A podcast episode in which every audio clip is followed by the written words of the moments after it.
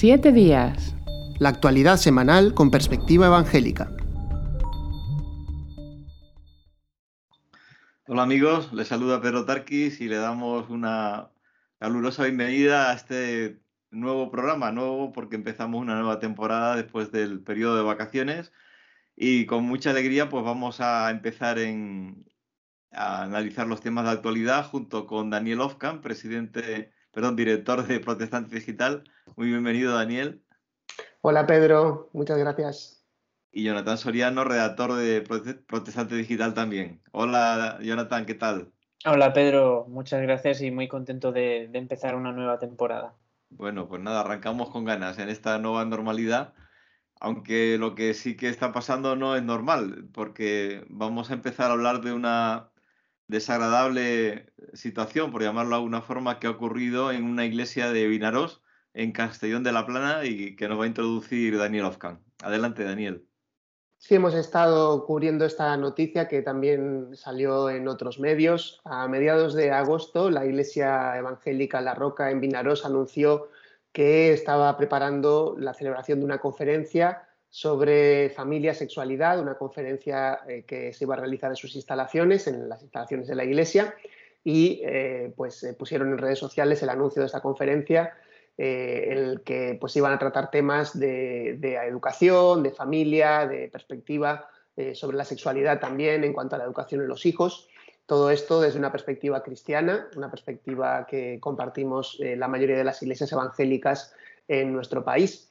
Y en cuanto se hizo este anuncio, ellos recibieron varios mensajes eh, en que les empezaban a acusar de que cómo podía ser que organizasen una conferencia que, según estas personas que por redes sociales se enteraron, pues estaba fomentando la homofobia o la LGTBI-fobia. Eh, en cuanto ellos eh, tuvieron estas reacciones negativas, pues estuvieron valorando qué hacer y decidieron cancelar la, celebración de la conferencia. Sin embargo, eh, el grupo Castelló LGTBI, un grupo mm, de la misma, eh, de la misma provincia, eh, pues quiso seguir adelante con la denuncia y en un sentido, pues el, acoso hacia la iglesia, en este caso mm, un acoso mediático, podríamos decir, porque acudieron a los medios de comunicación y eh, fue tanto en el periódico El Mundo como luego en un reportaje en la televisión El Punt, eh, donde se plasmó esta historia. Según eh, lo que se podía leer en el reportaje del Mundo, pues había una iglesia evangélica que estaba organizando una conferencia que era de carácter homofóbico o LGTBI fóbico eh, Castelló LGTBI amenazó con denunciar ante la administración incluso a la Iglesia de la Roca en Vinarós, cuestionó que estuvieran recibiendo subvenciones en alguna de sus entidades asociadas. La Iglesia de la Roca en Vinarós tiene dos asociaciones con las que trabaja en el ámbito social para ayuda de los más desfavorecidos y también para la dinamización de actividades para niños y adolescentes en la zona y eh, pues cuestionando también y preguntando cómo podía ser que el ayuntamiento o las instituciones pudieran estar trabajando también junto con ellos. Eh, evidentemente, pues desde la Iglesia se mostraron muy sorprendidos por esta reacción y esta eh, forma tan frontal de, confrontar lo que era pues una actividad de iglesia, una actividad como las que se realizan pues de manera bastante habitual. Hay que decir que también eh, no solo se les atacó por la organización de esta conferencia, sino que eh, dentro de los reportajes a los que se dio difusión en los medios, pues eh, se plasmaron algunos mensajes, algunos, algunas predicaciones que también se sacaron de contexto y que, según los acusadores, pues también mostraban esa tendencia a la LGTBI-fobia en la iglesia evangélica. Ante esto, la Iglesia pues, reaccionó primero enviando un comunicado en el que eh, pues, eh, pedía disculpas en el caso de que alguien se hubiera podido sentir ofendido y también mm, pues, eh, mostraban claramente que su intención siempre es el bien de la comunidad, el estar de alguna manera ayudando y guiando a las personas predicando el Evangelio y también mm, pues, eh, difundiendo pues, lo que ellos consideran que es su perspectiva sobre eh, estos aspectos, como puede ser la familia y la sexualidad. y eh, defendiendo la idea de que cualquier persona en nuestra sociedad debe tener libertad para poder expresar sus ideas. Y también hace esta misma semana, el lunes, la Alianza Evangélica Española ha sacado un comunicado al respecto.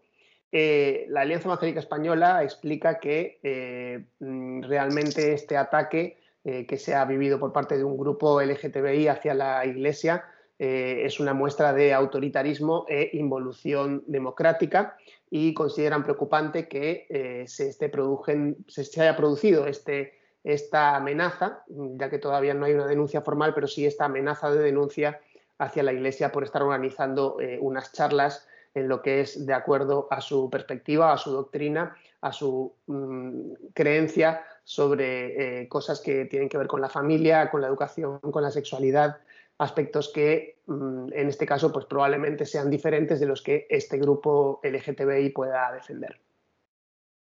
Quizá por rematar un poquito toda la, información, es decir, que lo que ellos interpretan como homofobia es un, eh, un, curso que simplemente se anuncia, entiendo que el título es Familia y Sexualidad o algo, algo parecido, y que da además a alguien tan poco, decir, agresivo como Juan Varela, el director de, del Instituto de Familia Familia, o sea que, pero que simplemente el título, ni siquiera se llegó a, poder exponer el contenido del, curso en sí, o sea que fue lo que, y, las predicaciones, pues decir que una de los que ellos cogen y sacan como homofóbico es la lectura del texto de Romanos, donde entre otros muchos pecados, pues eh, considera que la práctica de la homosexualidad pues es, es, contraria a la ética cristiana, ¿no? Algo que, que en fin, que un texto bíblico, ¿no? O sea, se interprete como se quiere interpretar, pero que es un, trozo de la Biblia sin más. Es, es, así, ¿no? Sí, así es. Ellos, ellos estuvieron mm, viendo, parece, algo del canal de YouTube de la iglesia para también rebuscar y encontrar alguna cosa que pudiera eh, parecerles que vaya en contra de lo que ellos consideran su modo de vida o, o, la manera en la que ellos puedan entender la sexualidad o las relaciones. Y bueno, se da un choque, hay un choque ideológico y hay un choque entre lo que la Biblia dice y lo que también, en este caso, las iglesias evangélicas mayoritariamente defienden y lo que gran parte de nuestra sociedad entiende sobre lo que, cómo tienen que ser las relaciones, no solo con el tema de, la homosexualidad o de, la transexualidad, sino con aspectos como puede ser eh, el adulterio o como puede ser el matrimonio, eh, pues evidentemente hay un choque porque Mm, eh, lo que plantea la Biblia en cuanto a la sexualidad, en cuanto a, la familia, eh, pues es algo que, mucha gente hoy ya tal vez no comparte, pero que los creyentes, los cristianos consideramos que es un plan bueno y es, algo bueno para, las personas que puedan seguir eh, ese camino. entonces, bueno, pues aquí se produce también este choque de ideologías, podríamos decir, pero el problema está en cuando una ideología eh, intenta imponerse o intenta de alguna manera eh, que su criterio sea el único que esté presente en la sociedad y aún, más que sea el, único que sea posible de difundir incluso en ámbitos eh, tan mm, cuidados y que merecen tanto respeto como es el ámbito de una reunión de una iglesia o en cuanto a la práctica religiosa de un grupo que evidentemente también están mm, protegidos especialmente por los derechos humanos y por nuestra Constitución. Claro, yo creo que es importante lo que has dicho del el caso de, matrimonio, que el, ideal cristiano es la defensa de la fidelidad del matrimonio, pero en absoluto se promueve el odio a aquel que no es fiel dentro del matrimonio, que entiende otra forma, simplemente uno defiende su, forma de percepción de lo que es el ideal de, vida, ¿no? De, y que eso se interprete como odio, pues ya indica una cierta no, eh, más que sensibilidad exagerada, pues una eh, convertir lo que es simplemente el debate de ideas en, lo que ellos llaman delito de odio, ¿no? que, es muy grave porque además eh, lo que has dicho no se ha llegado a que sepamos a, llevar adelante la, denuncia, pero caso de llevarse con las leyes que hay en la comunidad valenciana, en la Generalitat, puede haber pena de hasta 100.000 euros, o sea que es un, puede haber una condena importante, incluso el, en teoría hasta penas de cárcel.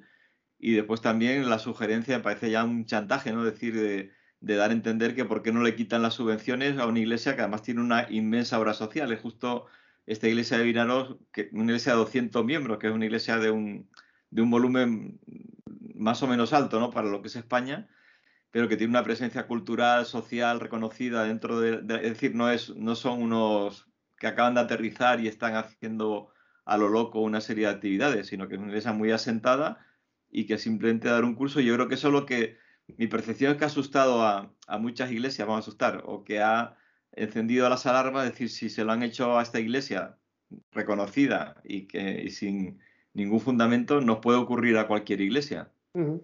Sí, en el ámbito de las iglesias evangélicas ha habido una reacción muy, muy grande eh, de, solidaridad con, la iglesia, por supuesto, y bueno, también pues reacciones de todo tipo, ¿no? Eh, nosotros en nuestra noticia, en las noticias que hemos ido poniendo en redes sociales, pues ha habido gente que, ha reaccionado eh, también mostrando solidaridad a la Iglesia, también otros pues eh, realmente ofendidos con, con esta mm, bueno, con esta acción por parte del grupo LGTBI, que realmente mm, a veces mm, tenemos que tener cuidado de no, de no considerarlos tampoco nuestros enemigos, en el sentido de que no, tenemos que, estar mm, viendo a las personas eh, realmente y juzgándolas incorrectamente. A veces eh, ellos cometen el error de, juzgarnos a nosotros también de esta manera, ¿no? Y, muchas veces hay, la, pena sería ¿no? que, haya mucho desconocimiento, porque realmente eh, mm, ahí parece que un desconocimiento grande sobre lo que es también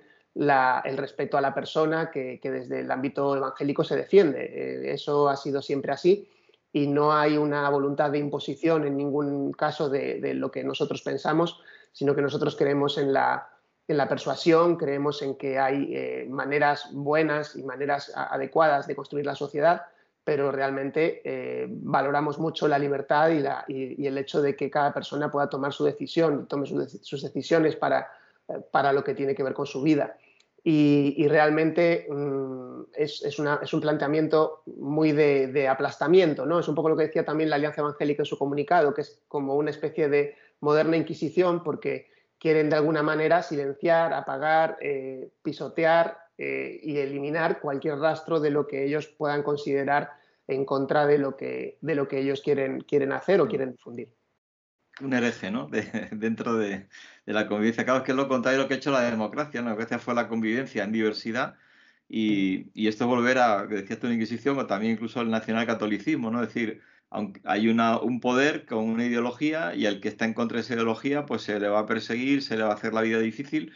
Y además esto, en el fondo, también es de estas leyes que se han aprobado, que parece que se aprueban y hay como cierto debate que, y se queda al final en que, bueno, se han aprobado y parece que no pasa nada, pero ya tenemos el caso de la COAS detenida por ayudar a, personas homosexuales que querían ayuda para modificar su atracción al mismo sexo, o este maestro que, que fue quitado de su lugar por defender que había solamente el sexo de hombre y mujer eh, desde el punto de vista biológico y que, no había otro sexo. Otra cosa es la, la, percepción sexual de cada cual, ¿no? O sea que se empieza a ver como aplicaciones eh, un poco ya efectivas de lo que es esta, esta nueva Sharia ¿no? de, de, la, de, la, política que, que, impone un pensamiento totalitario ¿no? a, a, toda la sociedad. Y eh, realmente es de preocupar, o sea, asusta por lo que puede llegar a ser porque ya es el inicio ¿no? de, ese camino.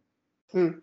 Habría que eh, puntualizar que mm, hasta ahora ninguna multa ha prosperado. ¿no? Eh, ahí señalabas el caso de la coach que, tuvo una sanción de 20.000 euros y ahora la, justicia la ha revocado. Eh, esta fue una noticia del verano también sacada hace más o menos un mes y, la justicia pues finalmente pues corrigió lo que era esa multa.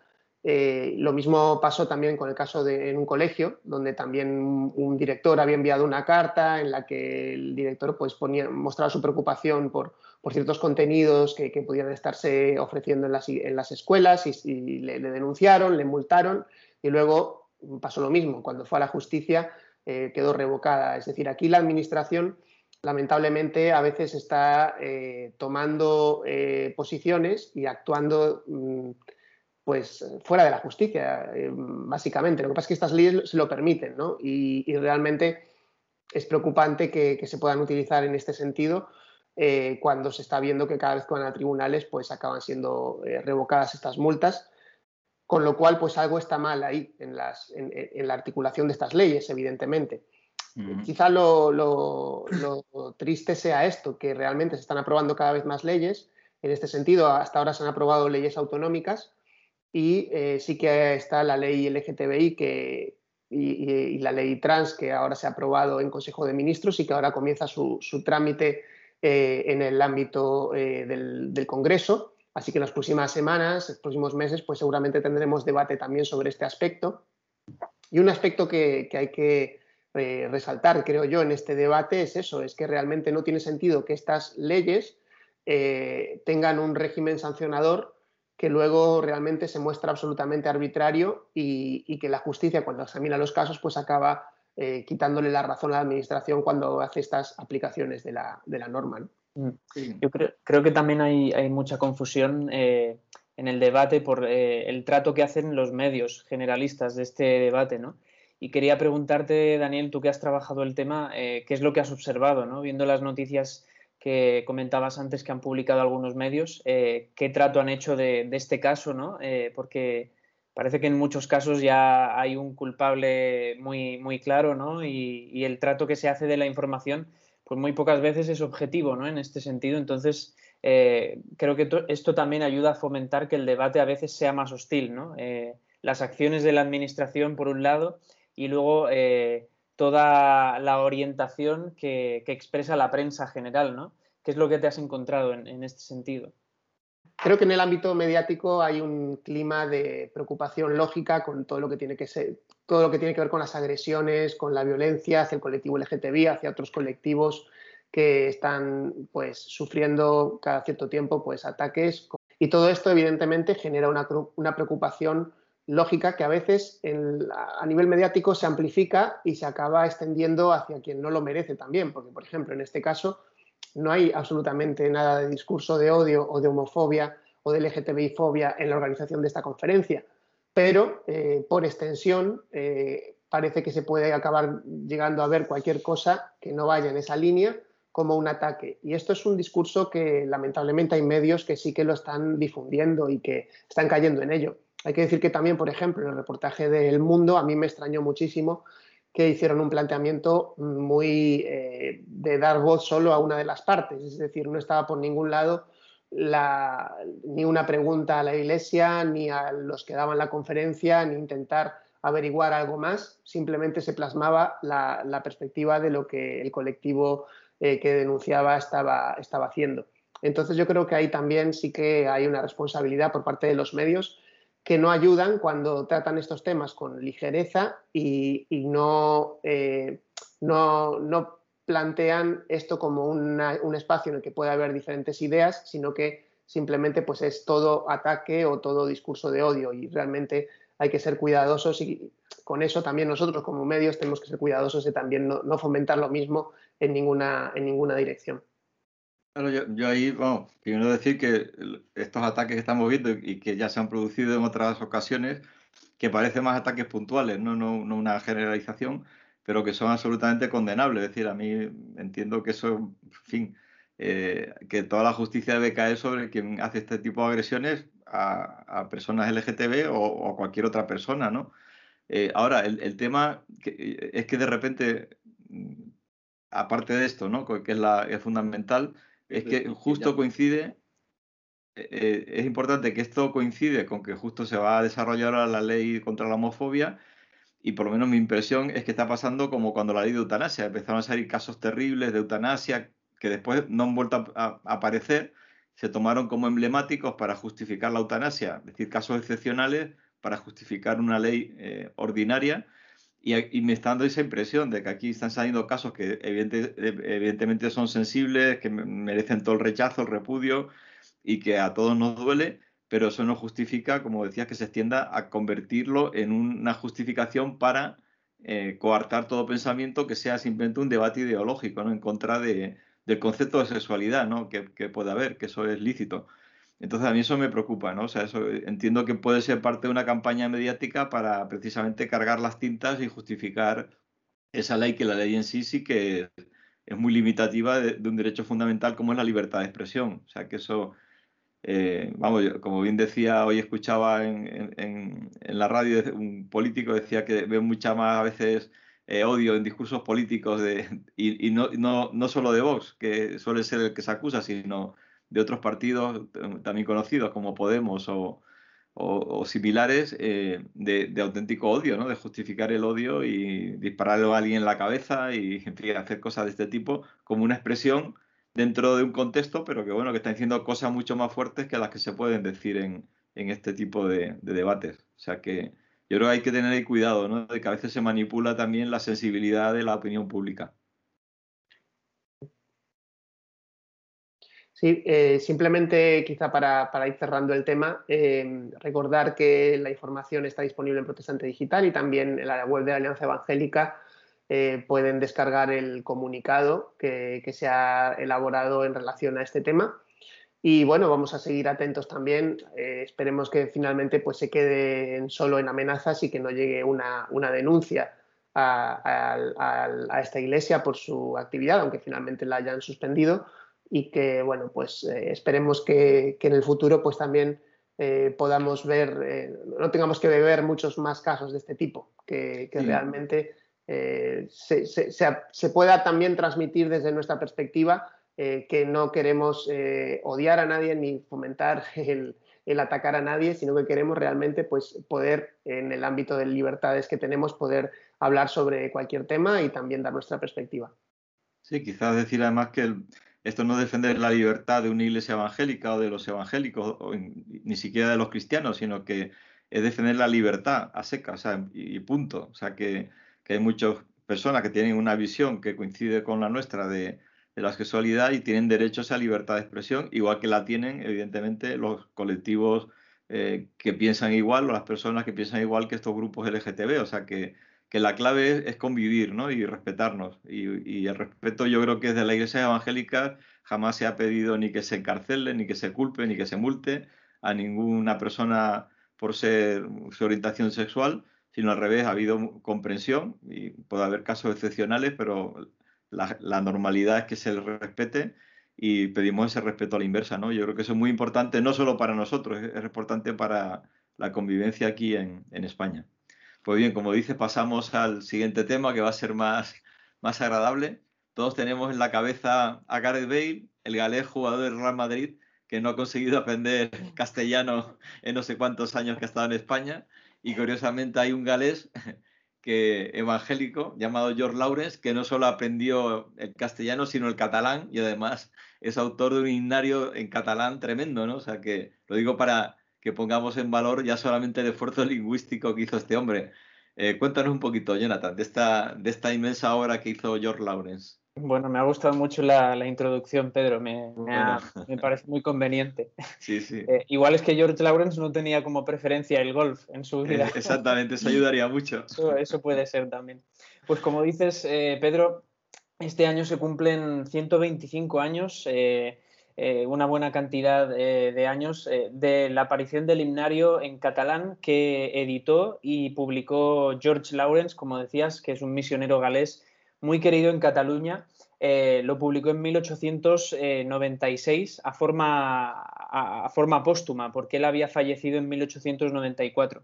Y como decía, este año se cumplen esos 125 años Em, es curiosa la historia de este himnario porque no solamente implica la vida de George Lawrence y su trabajo como misionero, eh, sino que también eh, implica el de su hija mayor, Elizabeth Lawrence, que, fue una letrista también muy, muy reconocida y que tradujo muchos himnos eh, que estaban originalmente escritos en inglés al catalán. ¿no? la labor de padre e hija, por decirlo así, han, permitido que, que este himnario se vaya haya ido sumándose a otros himnarios que han ido apareciendo a lo largo del siglo XX en Cataluña y son himnos que han sido cantados por generaciones, por generaciones de creyentes evangélicos en las diferentes iglesias del territorio catalán.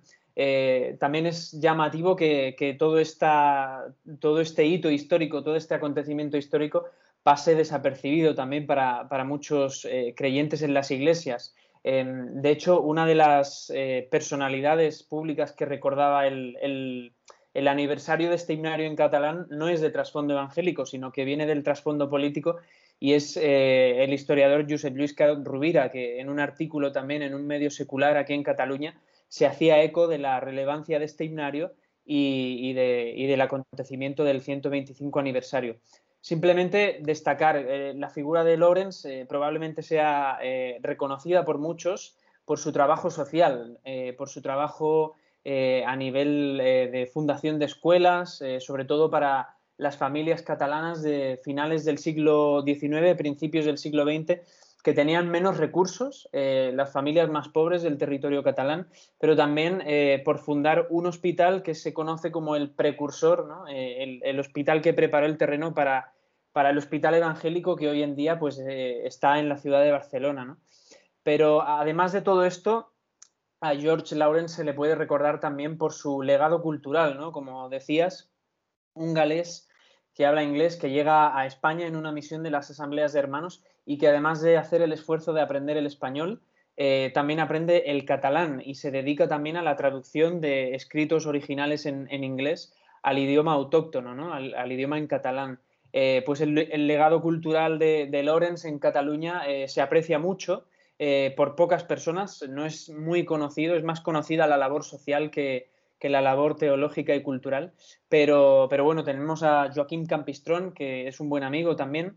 Él ha investigado mucho eh, la labor de Lorenz y él eh, destacaba que, evidentemente eh, este himnario formó rápidamente parte de las primeras recopilaciones que hicieron también los líderes evangélicos en Cataluña de principios del siglo XX y que fue, fue considerado como una bendición, ¿no? Em, entonces, eh, simplemente animar, animar a, las personas que también nos ven a conocer eh, toda la historia de, George Lawrence, que va mucho más allá de la labor social, que, también fue muy importante y muy relevante en su contexto, pero que ese legado cultural también ha ido traspasando de generación en generación, ¿no?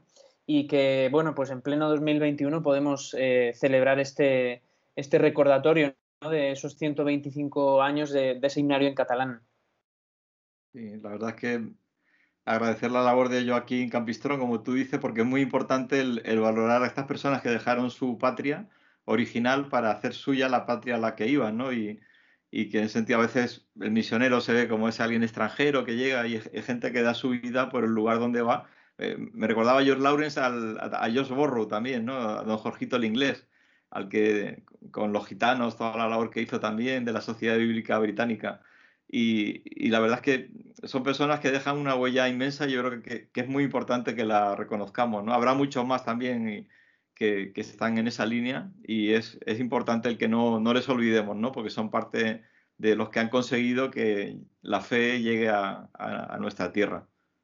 Sí, exacto, Pedro. Y, también simplemente añadir a lo que comentabas, ¿no? con la referencia a Borro, eh, muchas veces hoy en día pensando en la misión, pues con el paso de los años se ha, ido adquiriendo una cierta sensibilidad por el idioma, ¿no? aunque todavía no es muy común entre los proyectos misioneros y, se necesita mucho más trabajo, pero es verdad que se ha ido adquiriendo esa sensibilidad eh, por los idiomas autóctonos. ¿no? Hace poco veíamos también la publicación de, la Biblia en, asturiano, la noticia que preparó Daniel y que, que fue de mucho ánimo también. Eh, entonces, bueno, se ha ido desarrollando esa parte, pero, pero es de mucho ánimo ver que, hay precedentes históricos, ¿no?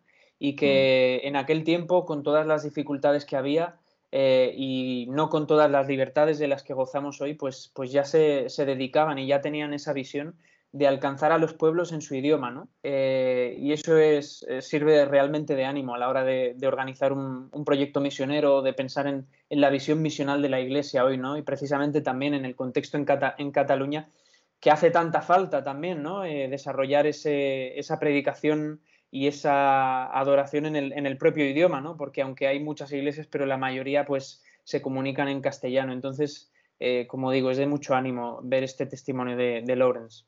Y mm. Borro tradujo parte de la Biblia al caló, al gitano también. O sea que, bueno, y decir que Castelar tradujo parte del libro que él hizo, ¿no? De sus experiencias aquí en España.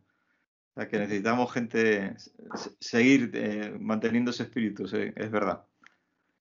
Pues nada, desde aquí le agradecemos a, a George Lawrence todo su. También impulsó el Ministerio de la Mujer, veo aquí en las noticias, o sea que bueno, fue un avanzado total, ¿no?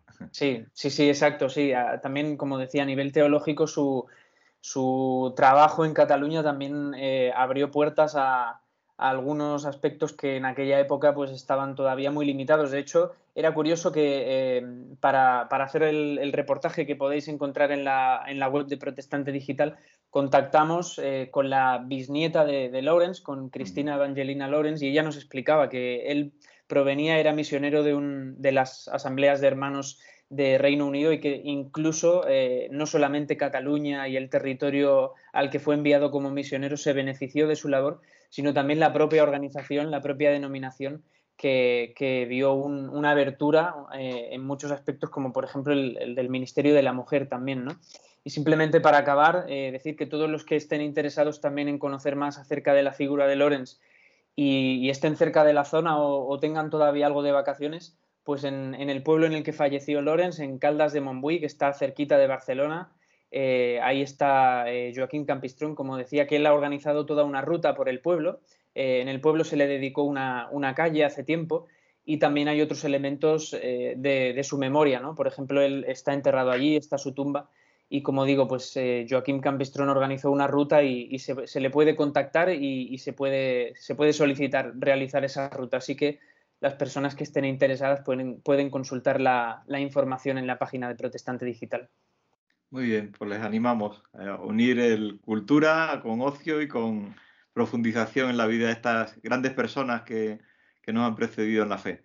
Pues no sé si queréis añadir alguna cosa más, algún apunte. Hay 80.000 temas de actualidad en esta semana, Afganistán, el Reino de Argentina, en fin, para qué contar, ¿no?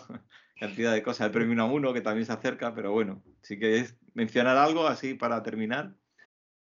Bueno, estamos empezando la tercera temporada, por así decirlo, de nuestro programa Siete Días y simplemente eh, decirle a las personas que si tienen sugerencias o alguna idea que nos quieran transmitir, que ya saben que nos pueden escribir.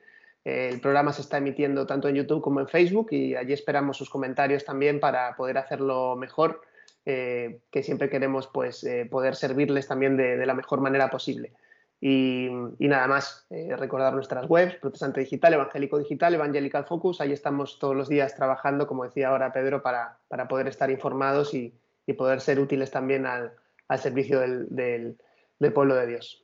Así es, y también, bueno, el programa sale en varias radios evangélicas, que sepamos en Onda Paz, en Radio Televisión Vida, en Dynamic Radio. Agradecerles a ellos también que den esta difusión a este programa.